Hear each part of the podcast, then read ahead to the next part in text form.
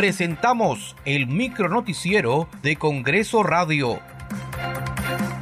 ¿Cómo están? Les saluda Perla Villanueva. Hoy es jueves 15 de diciembre del 2022.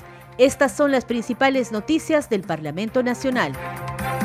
El Pleno del Congreso sesionará desde las 10 de la mañana, con el fin de recibir al ministro de Justicia y Derechos Humanos, José Tello Alfaro, quien dará su opinión sobre el dictamen y los proyectos de ley de reforma constitucional referidos al adelanto de elecciones generales. Escuchemos al tercer vicepresidente del Congreso, Alejandro Muñante.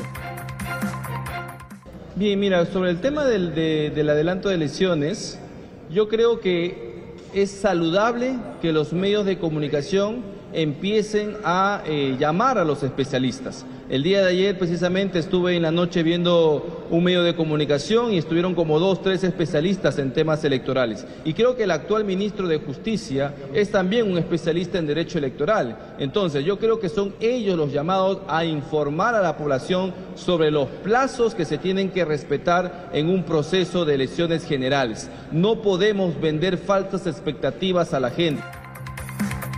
El pasado 1 de diciembre, la Comisión de Constitución y Reglamento aprobó el dictamen que propone el adelanto de elecciones generales para el 2023. Además, recientemente el Poder Ejecutivo presentó una propuesta para que los comicios se realicen en abril del 2024. La Comisión de Defensa aprobó por mayoría el proyecto de ley que crea en cada instituto de las Fuerzas Armadas y Fuerzas Policiales el Fondo de Vivienda Militar y Policial.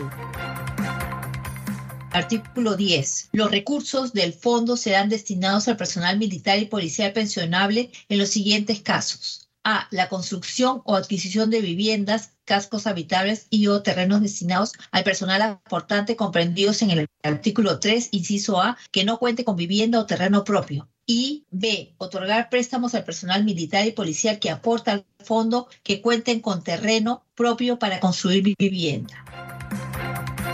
Muchas gracias por habernos acompañado. Nos reencontramos mañana. Hasta aquí el micronoticiero de Congreso Radio, una producción de la Oficina de Comunicaciones del Congreso de la República.